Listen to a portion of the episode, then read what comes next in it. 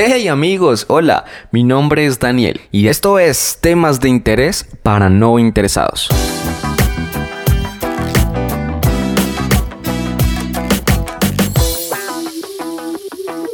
En el primer episodio te mencioné que soy músico. Lo soy desde que tengo 9 años de edad y hay toda una travesía que podría contarte en este hermoso arte. Trataré de resumir qué es la música y cómo se vive.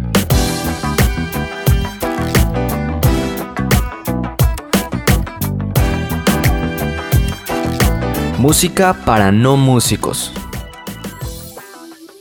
La música es un lenguaje como el inglés, el español, el alemán, bueno, en fin, ya me entendiste. ¿Y por qué? Bueno, porque a través de ella expresamos ideas, sentimientos, emociones y pensamientos, además de que la podemos leer, la podemos escribir e interpretar.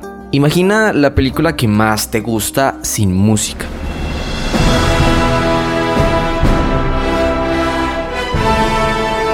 Carecería de sentido. Y es por eso que la música es tan maravillosa. Tiene el poder de evocar los sentimientos más profundos de nuestro corazón. Yo no lo sabía hasta que me sumergí en ella y escarbé en sus más profundos secretos. Aún sigo aprendiendo de ella, por supuesto, pero puedo decirte que me cambió por completo. En cierto sentido cambió mi plan de vida y más proyectos.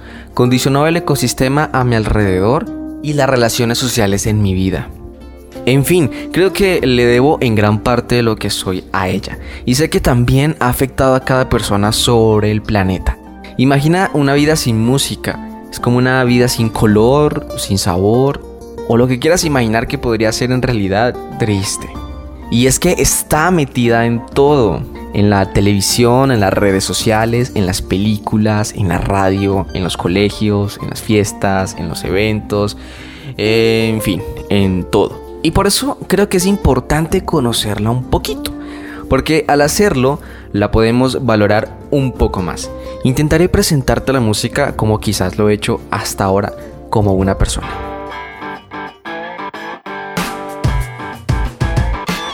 Ella tiene tres facetas o tres características que la conforman y la vuelven tan bella. En cada una de ellas encontrarás orden, perfección, y empezaré por lo que nos mueve el piso de ella. Le llamamos el ritmo. Esa es su capacidad de hacernos mover la cabeza o los pies, de hacernos correr o apreciar el paisaje. Nos lleva de la mano a través del tiempo. Es preciso y constante, organizado y muy riguroso. Es esa parte de la música que a muchos nos cuesta apreciar, entender o seguir. De verdad. Lo digo en serio, en algunos casos se vuelve un dolor de cabeza, sobre todo para los músicos. En segunda instancia, encontramos una de las cosas más bellas del universo.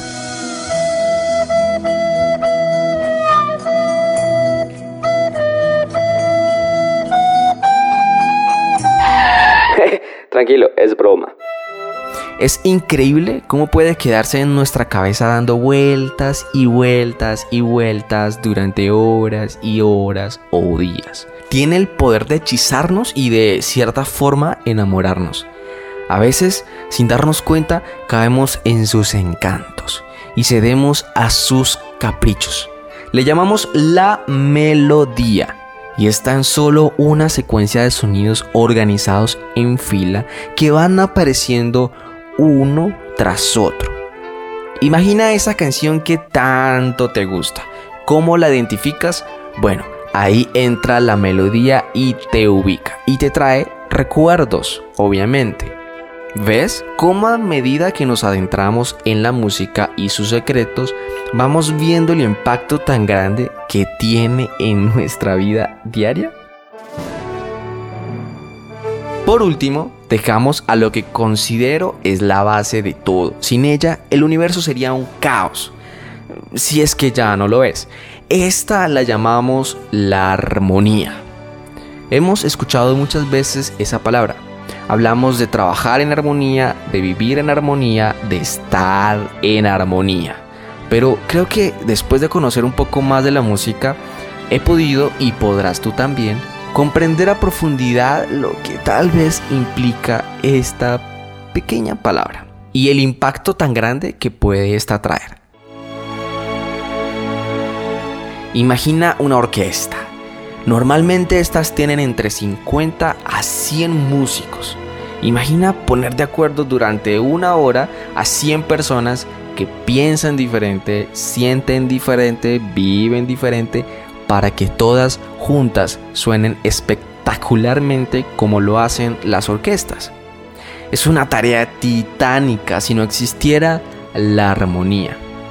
Bueno, algunos me dirían, no, es necesario más bien un director, pero el director hace uso de la armonía. Y esta es la forma de darle un lugar a cada cosa, en el momento indicado, en la posición correcta, en la altura correcta y en la intensidad correcta.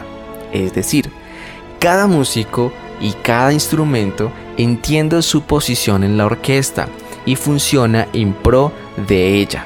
Solo se encarga de hacer su trabajo de la forma más profesional, precisa, hermosa y notablemente posible. Muchas veces no son los instrumentos que más suenan ni los solistas, pero su lugar es tan importante como los otros. La armonía es la forma de organizar los sonidos para que funcionen simultáneamente sin atropellarse, sin entrar en conflicto. Siguiendo unas reglas muy básicas que podemos aplicar aún en la vida real. Una de ellas dice lo siguiente, nota común, camino más corto. Esto habla de economizar, de seguir con lo que hay, de darle continuidad de no romper abruptamente la estabilidad de lo que ya está. Esto nos tiene que hacer entender que todo cambio requiere moverse poco a poco. Es claro que hay cambios obligados que suceden de la noche a la mañana, pero hablo de los cambios que como personas entendemos tenemos que hacer.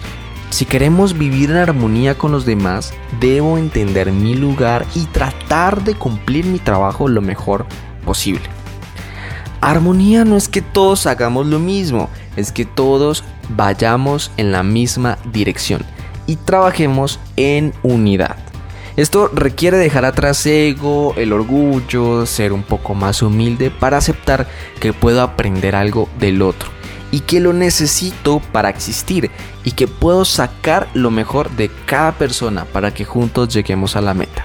Habrá momentos de silencio, de equivocarnos, pero al final el ritmo, la melodía y la armonía nos recordarán que siempre han estado presentes para ayudarnos y darnos un gran concierto. Así que amigos, hagamos útil el conocimiento.